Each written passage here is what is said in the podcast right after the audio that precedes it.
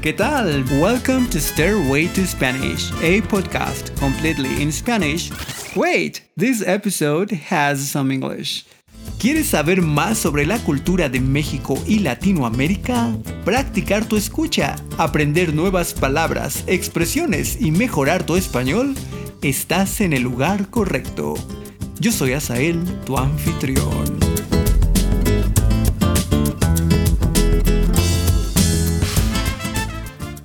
Voy a hablar de algunas formas en las que podrás usar ser y estar correctamente en la mayoría de los casos. Primero, derribaremos un malentendido muy común sobre estas palabras. Luego te daré algunos consejos para entenderlas y algunos atajos para usarlas. Finalmente, practica su uso escuchando una historia muy loca y peligrosa de cómo un australiano logró hablar chino perfectamente. Empecemos. Ser y estar es una de esas cosas difíciles en español. Y me gustaría decirte que hay un método con el que será muy fácil. Desafortunadamente, eso no existe. Pero sí podemos hacerlo un poco más sencillo. Primero, una advertencia. Es muy común escuchar que ser es para cosas permanentes y estar para cosas temporales. ¿Pero eso realmente funciona? Vamos a ver algunos ejemplos con estar. El monte Everest está en el Himalaya. Ah, bueno, creo que eso es permanente, así que no funciona. Ah, tratemos con otro. Mi gato está muerto. Eh, bueno, pensándolo bien, creo que mi gato está permanentemente muerto. Creo que podemos tener mejor suerte con ser que se supone que es para cosas permanentes. Ejemplos. Juan es abogado. Ah, bueno, tal vez no siempre fue abogado. Ok, tal vez la casa es azul. Ah, bueno, podríamos cambiarla de color, ¿verdad? Eh, hoy es domingo. Ah, bueno, eso también cambia. ¿El concierto es en el parque? Ah, creo que no es permanente. Ah, el coche es mío, mm, pero podría venderlo. Creo que ya te has dado cuenta del problema con este método. Hay muchas excepciones.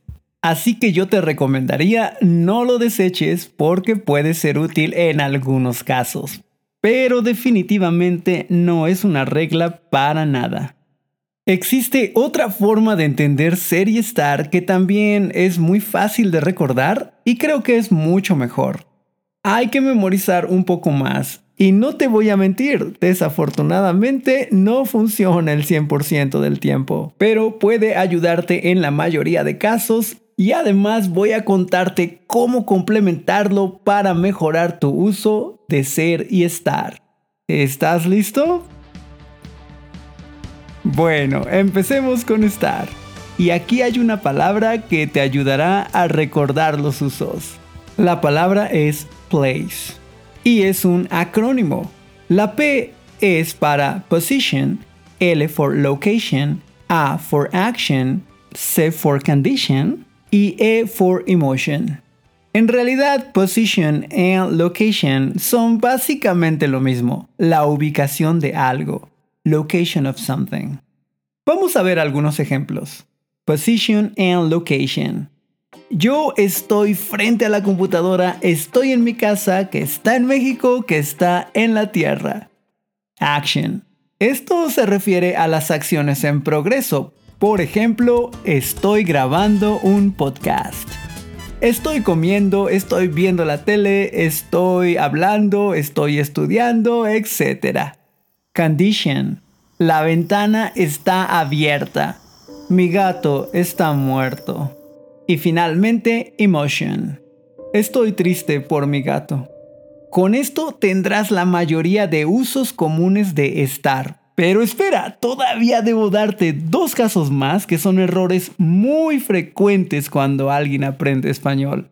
Número uno, siempre debemos usar estar con las palabras bien o mal.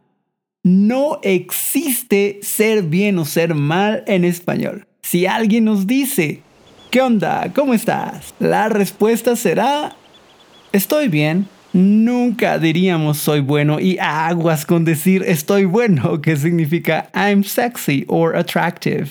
pero esos cambios de significado los veremos en algún otro episodio. Otro ejemplo sería, oye, ¿qué tal está la película? Pues está bien. O podemos decir que está buena, pero nunca es bien. Ahora vamos a hablar de ser y aquí es donde viene realmente el verdadero reto porque ser es más complicado. Para ser también tenemos un acrónimo. Desafortunadamente hay varios casos que no están incluidos. Pero la buena noticia es que voy a complementarlo con algo que lo va a hacer un poco más fácil, pero necesitarás algunos conocimientos de gramática. El acrónimo es Doctor. D para description or date. O for origin. C for characteristic. T for time. O for occupation. Y R for relationship. Escuchemos los ejemplos. Para descripción. El parque es grande, es bonito, es verde. Para date.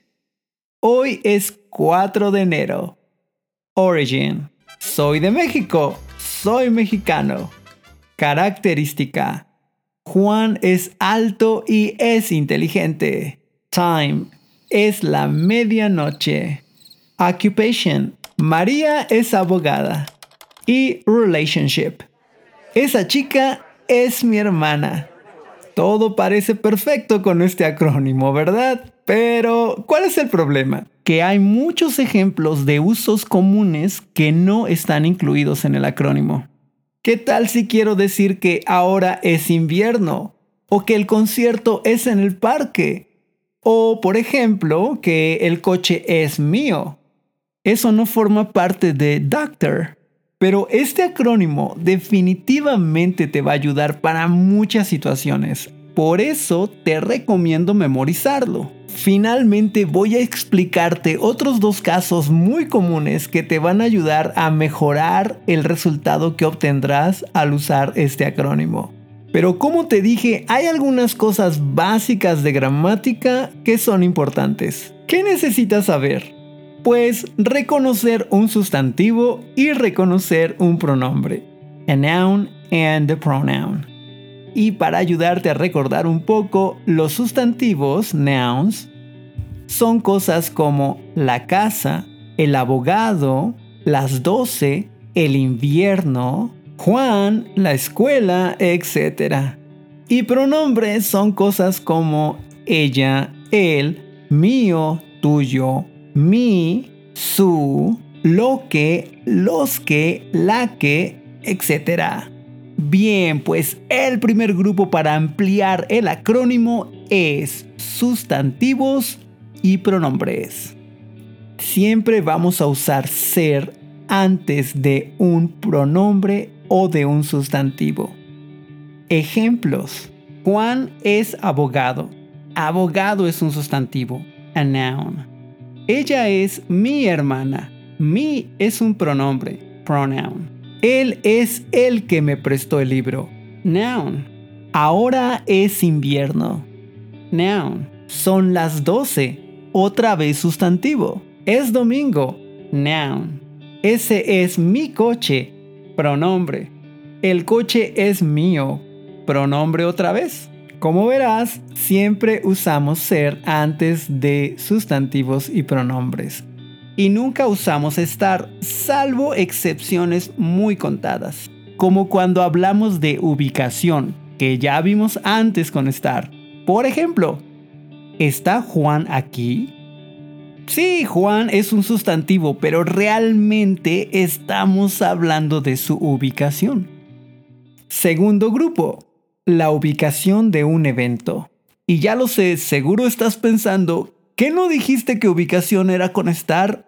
Bueno, sí, pero eventos es una excepción y utilizamos ser. Ejemplo, la fiesta es en mi casa. Ahora solo tienes que practicar mucho estos usos porque por supuesto poder hablar español viene con mucha práctica. Pero hay una última advertencia. Estos usos van a ayudarte con la mayoría de casos, pero no con todos. Como te dije al principio, desafortunadamente no hay una forma fácil para utilizar ser y estar. Vas a encontrar excepciones y vas a encontrar también usos muy específicos que son un poco más avanzados y te hablaré de ellos en algún capítulo futuro. Por ahora vamos a practicar con una historia que he cambiado un poco para ver si puedes reconocer los usos de ser y estar. Esta es una historia muy loca de una persona que llegó a hablar chino perfecto de una manera realmente muy inusual. Esta persona es Ben McMahon. Es de Australia y es un hablante nativo de inglés. Su relación con el idioma chino empieza cuando estaba en la preparatoria, pero no fue nada inusual. En su escuela tenía que aprender dos idiomas y su padre le sugirió escoger chino. B no estaba muy contento con esa idea porque pensó, mm, esto va a ser muy difícil, no quiero hacerlo, no quiero complicarme la vida. Y un poco en contra de su voluntad se embarcó en esta aventura. Y poco a poco le empezó a gustar. Después de un tiempo de estar en esos cursos, su maestro le recomendó ir a China como mochilero o como voluntario y aprender más chino. Ben estaba feliz con la idea y lo hizo. Tuvo la oportunidad de practicar un poco su chino, conocer algunos lugares y disfrutar la experiencia. Después del viaje a China, pues podía presentarse, decir algunas cosas, cosas básicas, nada excepcional, pero fue una experiencia única para él. Regresó a Australia porque pronto eran las inscripciones a la universidad, pero dos semanas después de su regreso, pasó algo que cambió su vida. Estaba en el auto de su padre mientras viajaban y desafortunadamente cuando estaban cruzando la calle, un camión se pasó la luz roja y chocó contra ellos, lastimando seriamente a Ben. Ben quedó en coma. Estuvo en coma por alrededor de una semana, debatiéndose entre la vida y la muerte. Finalmente, Ben despertó del coma y lo primero que hizo fue hablar con la enfermera que estaba allí y que estaba cuidándolo. Una enfermera que casualmente era china. Lo interesante fueron las palabras que salieron de la boca de Ben. Sin pensarlo, con toda naturalidad, creyendo que estaba hablando su propio idioma, empezó a hablar chino fluido. Y más intrigante aún, no podía decir una sola palabra en inglés. Simplemente no lo recordaba, ni siquiera se daba cuenta que estaba hablando en otro idioma. Y estuvo hablando así por un rato con la enfermera. La enfermera le contó a sus padres y ellos estaban impactados, pensando que tendrían que aprender chino para hablar con su hijo. Eventualmente se dio cuenta de que nadie, aparte de la enfermera, entendía una palabra de lo que él decía. Era una situación muy extraña. Así que Ben pensó que para solucionar el problema de comunicación escribiría una nota. Pero cuando intentó escribir, observó que todas las palabras del papel eran palabras chinas. Todo en su cabeza había cambiado al chino y ahora era la forma más natural de comunicarse para él. Afortunadamente para Ben, semanas después empezó a regresar el inglés, pero el chino nunca se fue. Ahora puede hablar chino fluido y mucha de su vida gira en torno a China y Ben piensa que fue el destino el que causó ese accidente y le dio esa habilidad. Lo interesante de esta historia es que Ben pudo recuperar su idioma inglés, pero hay otros casos en la historia de personas que también despertaron del coma y de pronto podían hablar otros idiomas, pero desafortunadamente para algunos de ellos nunca pudieron recuperar su idioma natal. Pero de ningún modo sugiero que tengas un accidente para aprender español, mejor sigue practicando, trata de hablar mucho y escuchar y ver cosas en español. Así que sigue el podcast y si quieres saber si estuviste en lo correcto al identificar los usos de Serie Star, visita stairwaytospanish.com para ver la transcripción. Hasta luego. Some sound effects were obtained from www.zapsplat.com.